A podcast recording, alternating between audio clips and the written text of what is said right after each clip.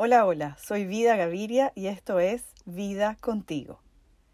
Semanalmente te entregaré un episodio en el que entrevisto a algún invitado con ideas importantes respecto a diferentes temas o también estaré sola profundizando en aspectos que quiero compartir contigo. Quizás me conoces de modo mamá, mi plataforma en la que desde el 2010 acompaño a familias a transformar su crianza para que ésta sea un viaje lleno de paz, ciencia, conciencia y disfrute. En vida contigo hablaremos de crianza ciertamente y de otras áreas de la naturaleza humana con la intención de asomarnos en viejos paradigmas y avanzar a nuevas dinámicas.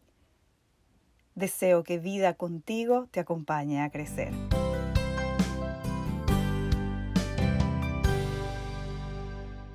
Hola, hola, yo soy Vida Gaviria y te doy de nuevo la bienvenida a un, a un nuevo episodio de Vida contigo, en este espacio en el que atendemos por primera vez o repetidamente alguna información que tiene que ver con crianza. Este viaje largo y delicado que decidimos emprender y que impacta para siempre la vida de una o más personas. Hoy vamos a entrar en un tema que puede ser... Eh, escabroso, que puede ser incómodo y que es cuando nuestros hijos deciden decir una mentira. Por supuesto, en este tema hay, como en todos los que tienen que ver con la naturaleza humana, que somos entes orgánicos y cambiantes, muchas aristas. Y de manera rápida, la respuesta ante este y cualquier tema es depende.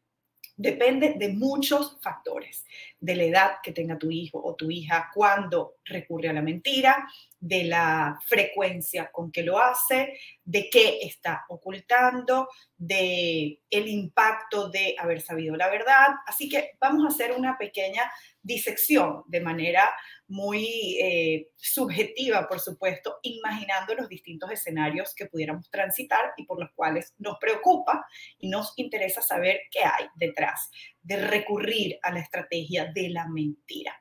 En primer lugar, quiero decirte y quiero pedirte más bien que cuando descubras a tus hijos diciendo la mentira, no diciendo la verdad, ejecutes una micropausa y te des un segundo para entender que tu hijo o tu hija decidió esto por evadir algo que le daba mucho miedo. Esto no es contra ti, esto no es eh, de nuevo porque sea un mal hijo, una mala hija. Esto no quiere decir que se va a convertir en una persona en la que no se va a poder confiar, un mentiroso crónico, una mentirosa, muchas veces entramos en esa película muy adulta y muy trágica de manera muy rápida y emitimos unos juicios que son muy contundentes y negativos para esta personita que está todavía en proceso de formación y para una autoestima que está en construcción. Por eso te pido que ante el descubrimiento de una mentira, te muerdas la lengua antes de decir perdí la confianza en ti, eres una mentirosa, más nunca vuelvo a creerte. Es muy duro para una persona joven escuchar esto de sus figuras significativas. Dicho esto, quiero adentrarme en el por qué las personas de cualquier edad deciden decir una mentira. La mentira es aquella ruta, como aquel atajo que se supone que nos ofrece una salida más fácil y menos dolorosa para una situación. Entonces, habrá mentiras tan simples o blancas, como les decimos, como cuando un hijo te dice que ordenó su cuarto, pero cuando te asomas debajo de la cama, todo está ahí, ¿no? Entonces, bueno, ¿por qué mi hijo me va a decir que ordenó cuando realmente no ordenó? Bueno, porque a lo mejor en su proceso mental infantil o juvenil concluyó bueno, va a ser mucho más fastidioso escuchar la consecuencia de decirle a mis padres la verdad, que no quiero ordenar en este momento y que lo que quiero es salir corriendo y ponerme a hacer otra cosa, que decir una mentira. Entonces, ante algo tan inocuo, tan sencillo, tú pudieras decirle, ven acá, ¿qué es lo que realmente pasa? ¿Por qué no estás ordenando el cuarto? es que es mucho, es que estás cansado, es que no sabes por dónde empezar, es que sientes que se volvió un caos y necesitas un poco de ayuda. Entonces ya ahí nos vamos a la raíz del por qué y no solo al hecho de que nos dijo una mentira. Recordemos que hay una invitación que te hago siempre y que tengo bueno, muchísimos años haciéndote, y es a ver las conductas como simplemente la lucecita que se prende en el tablero y que llama nuestra atención. Pero esa no es la raíz de lo que motivó a esa persona tomar esa decisión. La mentira te llama la atención y es algo que tú dices, lo quiero cambiar, lo quiero erradicar, quiero que no pase más, pero no es verdaderamente la razón que subyace debajo de haber decidido no decirte la verdad.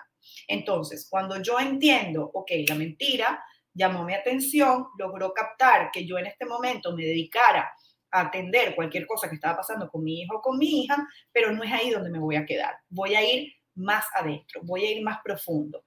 Retomo el ejemplo del desorden, que es súper cotidiano y que nos pasa a todos, cuéntame por qué, cuéntame qué necesitas, cuéntame cómo te puedo ayudar. Y en este ejercicio de preguntar, fíjense que todo el tiempo lo he abordado desde la pregunta y no desde el, sermón o a leccionar a nuestros hijos. Yo estoy haciendo algo que también vamos a seguir atendiendo en otros episodios, que es ayudar a mi hijo o a mi hija a construirse como una persona autónoma que toma decisiones que le protegen. Cuando yo le hago preguntas, yo estoy poniendo la pelota en la cancha de mi hijo y le estoy diciendo, dame tú la solución. Cuéntame tú qué se te ocurre. Piensa un poquito, porque es mucho más fácil la crianza desde el sermón y yo decirle, ven acá, ven, yo te ayudo, vamos a recoger, esto se te volvió un caos, esto te pasa por pasar una semana sin ordenar el cuarto y entonces ahora tienes un lío que no sabes ni por dónde empezar. Ya yo te dije todo y eso como adulto yo lo puedo saber. Y ojo, va a haber momentos, va a haber días en los que quizás no voy a tener mucho tiempo para entrar en razonar, en profundizar, en analizar y voy a decir todo esto que les acabo de decir.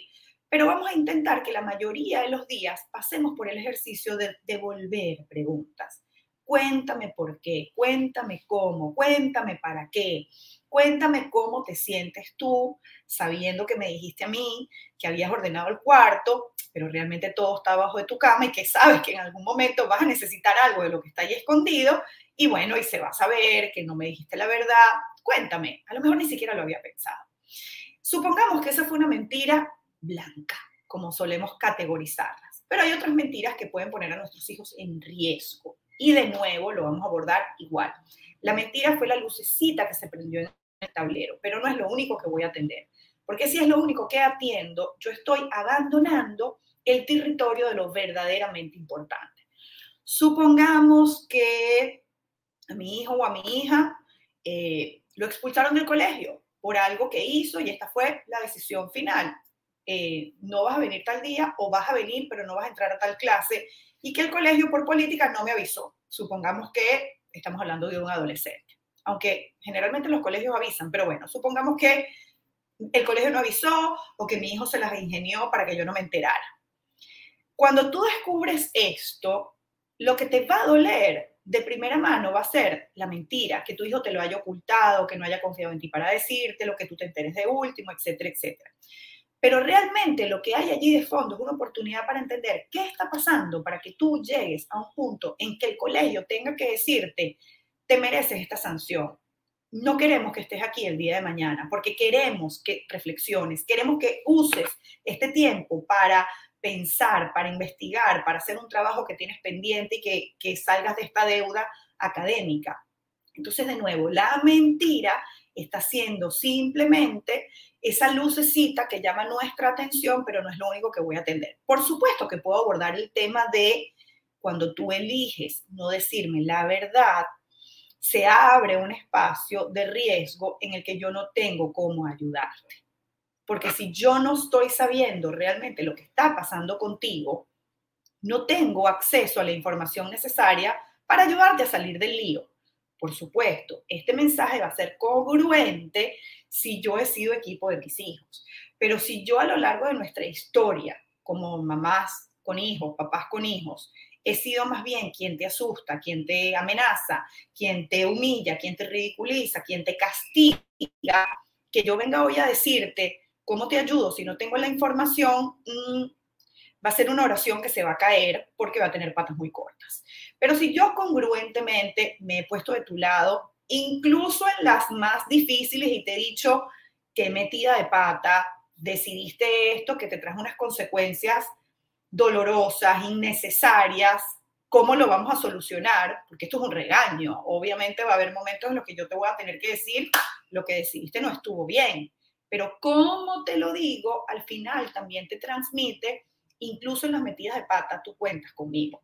Entonces, si este es el trabajo que yo he venido haciendo, cuando tú dices una mentira y yo te digo, sin la información verídica, yo no tengo cómo ayudarte, a nuestro hijo le va a hacer match este mensaje con lo que nosotros históricamente hemos hecho.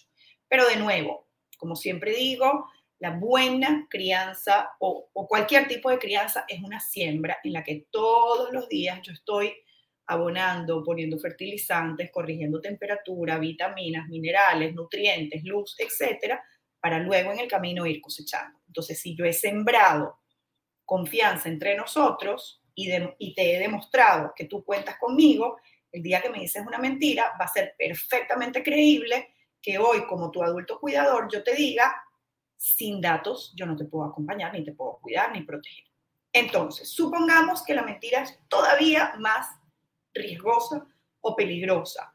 Es que no te dije que estoy consumiendo una sustancia, es que no te dije que le pedí prestado un dinero a un amigo para comprar un dispositivo electrónico para fumar y ahora se supo, es que no te dije que le rompí la computadora por accidente a alguien y están esperando que yo la reponga, pero yo no tengo el dinero para reponerla y te lo tengo que decir, pero no me da miedo decírtelo porque me da miedo que me castigues y que te pongas muy bravo, muy brava y han pasado los días y yo estoy viendo cómo hago para evadir la consecuencia.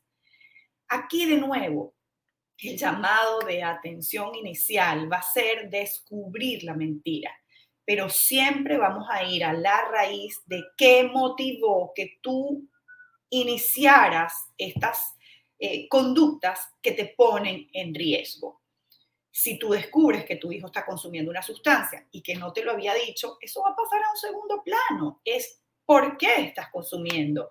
¿Qué ganancia tienes de consumir? ¿Qué estás queriendo no sentir? ¿Qué estás evadiendo? ¿A dónde estás queriendo pertenecer? Eh, ¿Qué estás obteniendo de esta dinámica? Si le rompió la computadora a alguien en el colegio y no te lo ha dicho, pero ven acá, o sea, si tú no me lo decías, ¿cómo tú ibas a salir de este lío? ¿En qué momento tú pensaste?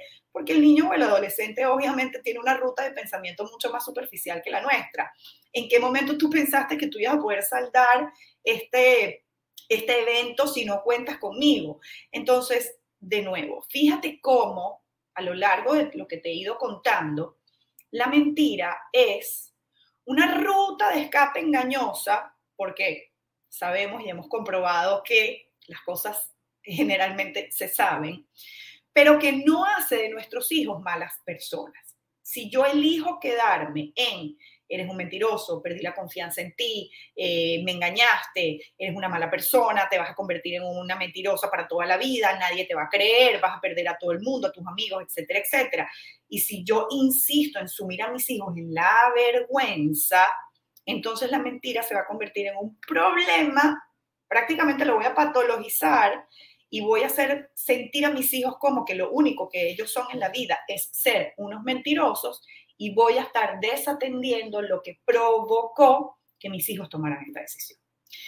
Sé que es una mirada distinta, sé que es una mirada que nos reta a pensar, sé que es una mirada que me confronta con, pero bueno, vida, si me están diciendo una mentira, entonces cómo yo no les voy a, yo no les voy a confrontar y les voy a decir, muchachito, carricita, ven acá que me dijiste una mentira. Claro que sí, eso también lo vamos a hacer, pero eso es Paso uno. El paso dos, importante, aleccionador, que nos va a dar a dejar una enseñanza a ambos para toda la vida, es ir a lo profundo que hizo que tu hijo o tu hija eligiera la ruta de la no verdad.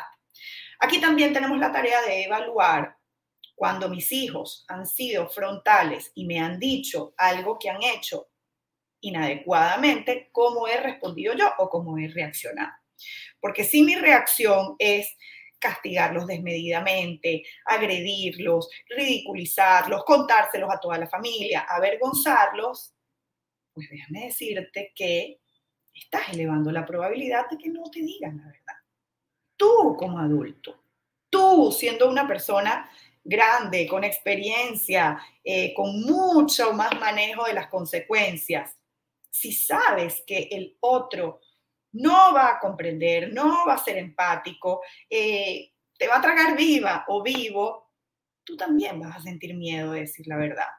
Entonces, te regalo esta tarea para que lo pienses y como siempre te pido, cuéntame qué, qué se mueve en ti, qué te hace pensar, este, revisitar la mentira desde este lugar, desde este lugar que puede ser novedoso eh, dentro de tu paradigma o tu marco de creencias. Ojo, no propongo que esta sea la única ruta ni la verdadera, es la que yo considero la más saludable, sobre todo si queremos acompañar a, a que nuestros hijos se formen como personas autónomas, saludables y que el día de mañana tengan la capacidad de tomar decisiones, no por temor a lo que yo como adulto puedo hacer, sino porque esto no me conviene a mí como persona. Entonces, si esa es una de mis metas parentales, si ese es uno de mis objetivos, que tú seas una persona que toma decisiones que te protegen a ti, engancharme en la mentira me desvía completamente de ese objetivo. Gracias por acompañarme en este nuevo episodio de Vida contigo y nos volvemos a encontrar muy pronto.